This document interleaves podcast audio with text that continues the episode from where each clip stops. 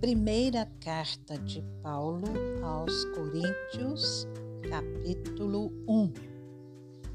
Paulo, chamado pela vontade de Deus para ser apóstolo de Cristo Jesus, e o irmão Sóstenes, à igreja de Deus que está em Corinto, aos santificados em Cristo Jesus, chamados para ser santos todos os que em todos os lugares invocam o nome de nosso Senhor Jesus Cristo, Senhor deles e nosso. Que a graça e a paz de Deus, nosso Pai, e do Senhor Jesus Cristo estejam com vocês. Sempre dou graças ao meu Deus por vocês, por causa da graça de Deus que foi dada a vocês em Cristo Jesus porque em tudo vocês foram enriquecidos nele, em toda a palavra e em todo o conhecimento, assim como o testemunho de Cristo tem sido confirmado em vocês, de maneira que não lhes falta nenhum dom enquanto aguardam a revelação de nosso Senhor Jesus Cristo. Ele também os confirmará até o fim, para que vocês sejam irrepreensíveis no dia de nosso Senhor Jesus Cristo. Fiel é Deus, pelo qual vocês foram chamados à comunhão de seu Filho, Jesus Cristo, nosso Senhor. Irmãos, pelo nome de nosso Senhor Jesus Cristo, peço-lhes que todos estejam de acordo naquilo que falam e que não haja divisões entre vocês. Pelo contrário, que vocês sejam unidos no mesmo modo de pensar e no mesmo propósito.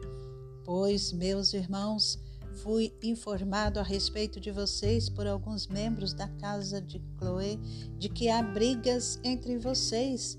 Refiro-me ao fato de cada um de vocês dizer: Eu sou de Paulo, eu sou de Apolo, eu sou de Cefas, eu sou de Cristo. Será que Cristo está dividido? Será que Paulo foi crucificado por vocês? Ou será que vocês foram batizados em nome de Paulo? Dou graças a Deus por não ter batizado nenhum de vocês, exceto Crispo e Gaio, para que ninguém diga que vocês foram batizados em meu nome. Batizei também a casa de Stefanas. Além destes, não me lembro se batizei algum outro, afinal, Cristo não me enviou para batizar, mas para pregar o Evangelho, não com sabedoria de palavra, para que não se anule a cruz de Cristo. Certamente a palavra da cruz é loucura para os que se perdem, mas para nós que somos salvos, ela é poder de Deus, pois está escrito: Destruirei a sabedoria dos sábios e aniquilarei a inteligência dos inteligentes. Onde está o sábio? Onde está o escriba? Onde está o questionador deste mundo?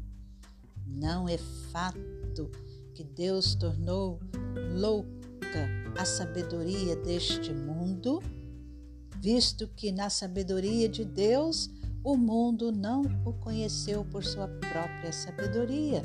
Deus achou por bem salvar os que creem por meio da loucura da pregação. Porque os judeus pedem sinais e os gregos buscam sabedoria. Mas nós pregamos o Cristo crucificado, escândalo para os judeus, loucura para os gentios. Mas para os que foram chamados, tanto judeus como gregos, Cristo é o poder de Deus e a sabedoria de Deus, porque a loucura de Deus é mais sábia do que a sabedoria humana.